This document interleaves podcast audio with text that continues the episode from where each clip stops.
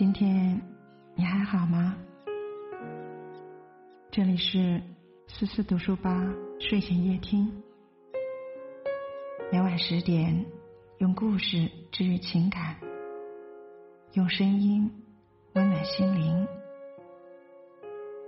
我们一起来听。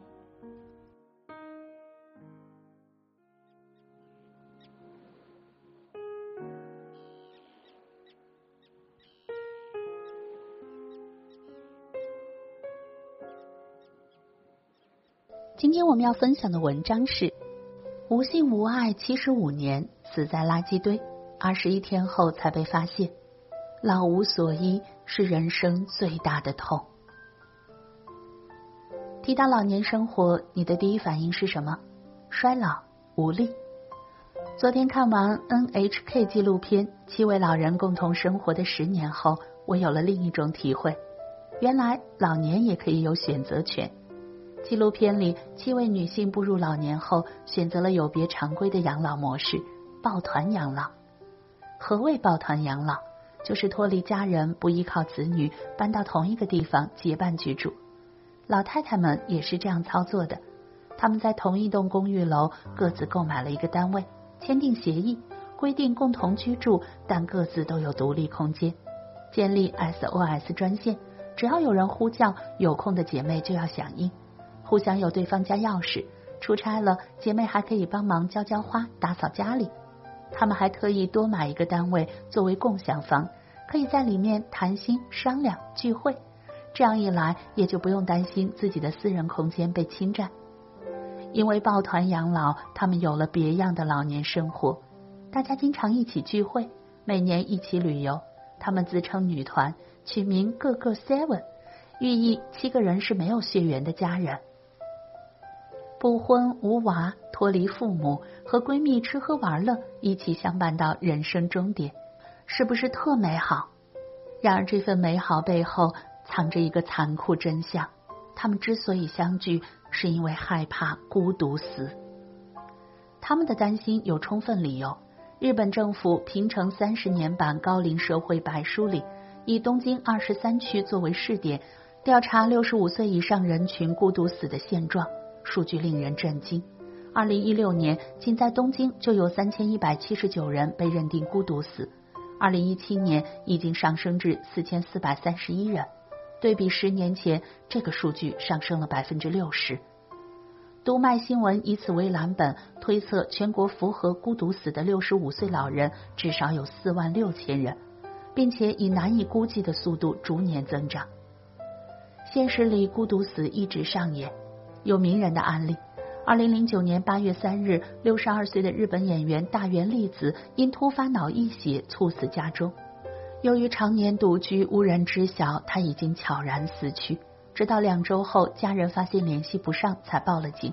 当警察打开房门后，屋里臭气熏天，尸体已经出现腐烂现象。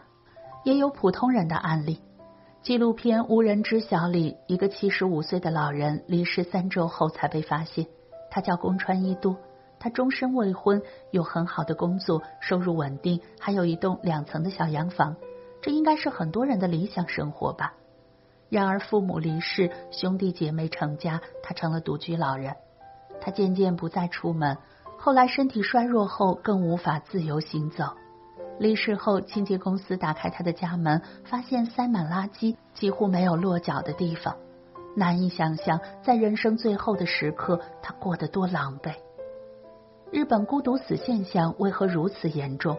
深究原因，关键在于人口老龄化。早在一九七零年代初，日本就进入老龄化社会。当时，日本六十五岁以上的老人已经占据全国人口的百分之七点一。据联合国世界人口展望调查，日本已成为世界人口老龄化增速最快的国家。预计到二零六零年，日本六十五岁以上的老人将会逼近总人口的百分之四十。可怕的是，人口老龄化不是日本的独有问题，在中国，人口老龄化也悄然来袭。去年六月，《中国发展报告二零二零：中国人口老龄化的发展趋势和政策》给出一个惊人数据：二零零零年，我国六十五岁以上的人口比重约为总人数的百分之七。到了二零一九年，五岁以上的人口已经达到一点七六亿，比重飙升至百分之十二点六。人们婚育意愿下降，常规的家庭结构不再是主流。随着人口老龄化的不可逆转，独居成为普遍现象。年轻时独居很爽，既自由又轻松。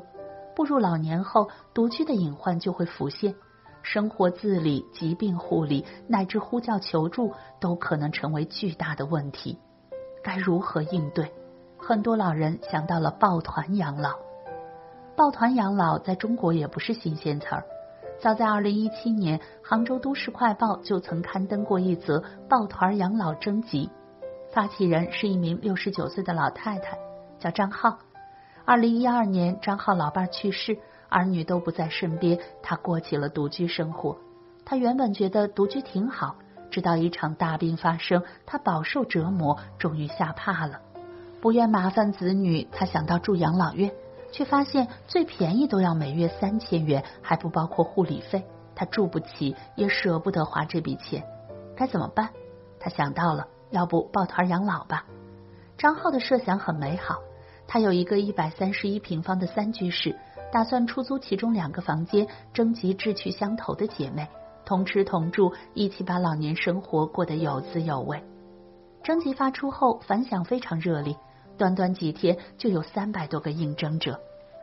张浩乐极了，马上买了各种食材，囤满冰箱，迎接有缘人到来。但真的那么容易吗？不。从设想到实现，他走了一段非常漫长的路。见面前，张浩处于高位，他能选人。从三百多名应征者里，他最终筛选了六十名比较合适的，逐一约谈。他以为抱团养老马上就要实现了，结果现实泼了他盆盆冷水。会和陌生人抱团养老，必定都带着私心。有人想借机找个便宜老伴，图张浩退休前是资深护士。隐瞒病史，把抱团养老当成征婚，希望张浩能伺候他到死。有人只把他当房东，一对老夫妻因为家里装修，想来他家暂住半年，坐下来就挑三拣四，一副出钱最大的样子，压根没有抱团养老的诚意。好不容易找到两个合适人选，同居生活终于启动，结果只过了半个月就出事了，两个合住人水火不容。因为生活小事，直接在物业对骂起来。张浩无可奈何，只能让两个合住人各回各家。抱团养老计划宣告失败。很多人说张浩找错对象了，他应该把人选定在朋友圈。但换个对象能行得通吗？也不容易。前文的七位老太太就是活生生的案例。年轻时，他们因为不想将就，选择自给自足，在各自的领域做成了佼佼者。能成为佼佼者，或多或少都会带有强势的性格色彩。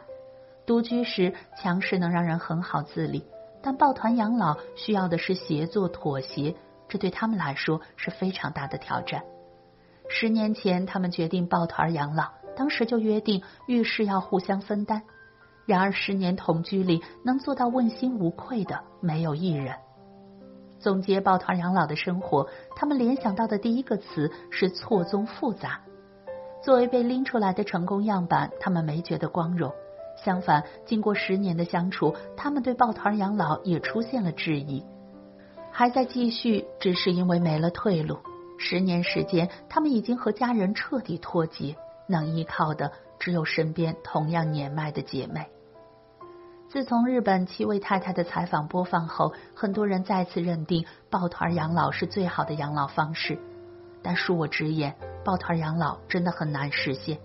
首先，门槛很高，抱团养老需要一个共同的居住地，要么做邻居，在同一个小区各买一套公寓，但经济成本极高，有多少人能在老年买一套房？要么同住，那就会出现类似张浩的困境。不平等的协作关系导致抱团养老违背初衷。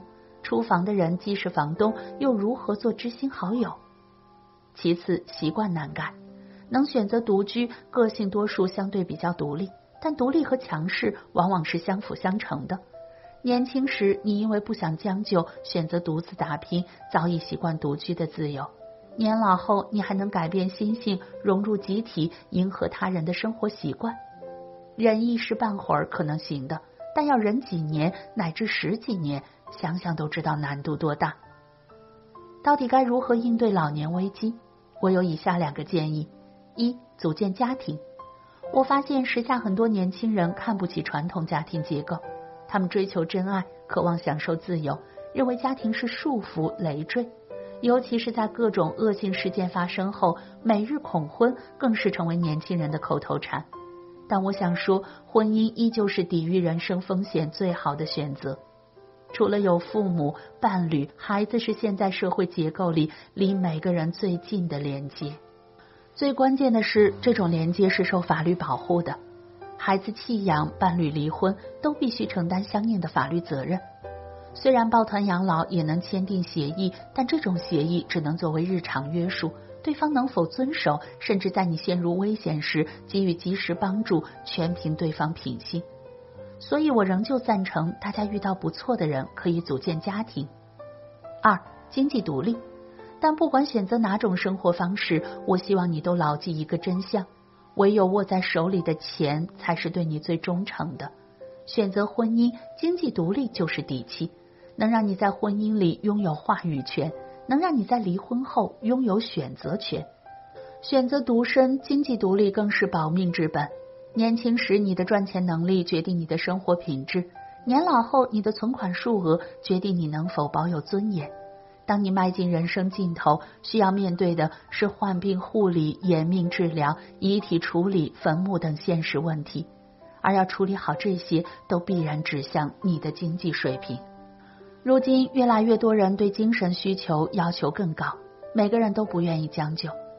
不管是工作、婚姻、生活，来人世间一遭，每个人都希望过得称心如意。